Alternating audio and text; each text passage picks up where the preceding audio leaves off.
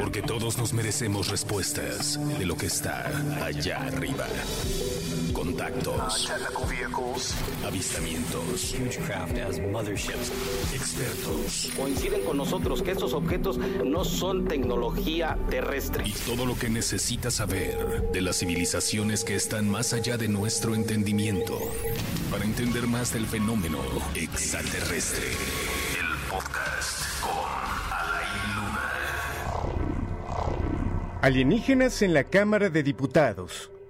Como lo hemos comentado en capítulos anteriores, no solamente han aumentado la cantidad de avistamientos del fenómeno ovni en el mundo, sino también la cantidad de testimonios y pruebas de la existencia de ellos. Recientemente en Estados Unidos, David Grosh, exoficial de inteligencia, declaró en el Capitolio que el gobierno oculta tanto naves de origen extraterrestre como restos no humanos. En esta ocasión México se pone en los ojos del mundo.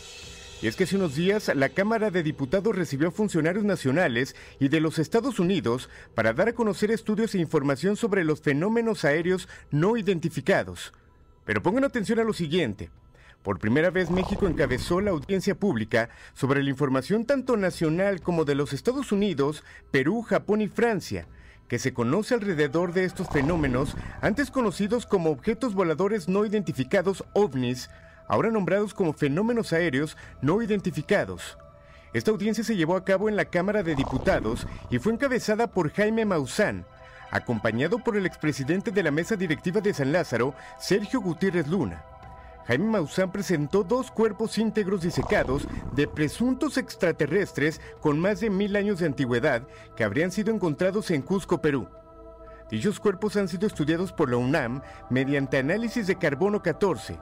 Son seres no humanos que no son parte de nuestra evolución terrestre y que después de desaparecer no hay evolución posterior. De acuerdo a la Universidad Autónoma de México, quien realizó el análisis del carbono 14, estos seres tienen alrededor de mil años de antigüedad. Es decir, no se trata de seres que fueron recuperados de naves.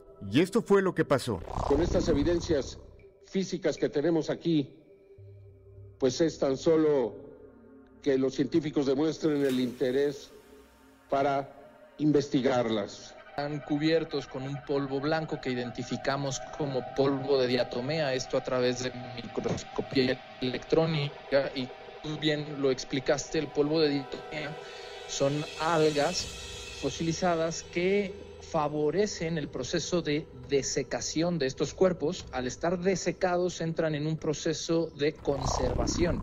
Es importante mencionar que dicha información fue desmentida.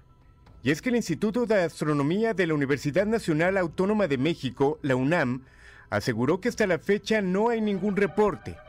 Ningún reporte que ofrezca evidencias de vida fuera de la Tierra. Un día después de que Jaime presentó dos cuerpos no humanos, repito, en la Cámara de Diputados. En un comunicado del instituto confirmó la importancia del fenómeno ovni para la comunidad científica, pero utilizó la frase del científico divulgador Carl Sagan para fijar su postura respecto a lo presentado ayer por este periodista. Afirmaciones extraordinarias requieren pruebas extraordinarias. Especialistas opinan sobre los acontecimientos ovni durante la audiencia del Congreso de México y LUNAM reafirmó su compromiso con la observación del espacio exterior en búsqueda de nuevas formas de vida y planetas fuera del sistema solar llamado exoplanetas, para lo que se utiliza un telescopio llamado Saint X, ubicado en el Observatorio Astronómico Nacional en San Pedro Mártir, esto en Baja California. ¿Tú qué opinas acerca de esto que recientemente ocurrió? Para extraterrestres, Alain Luna.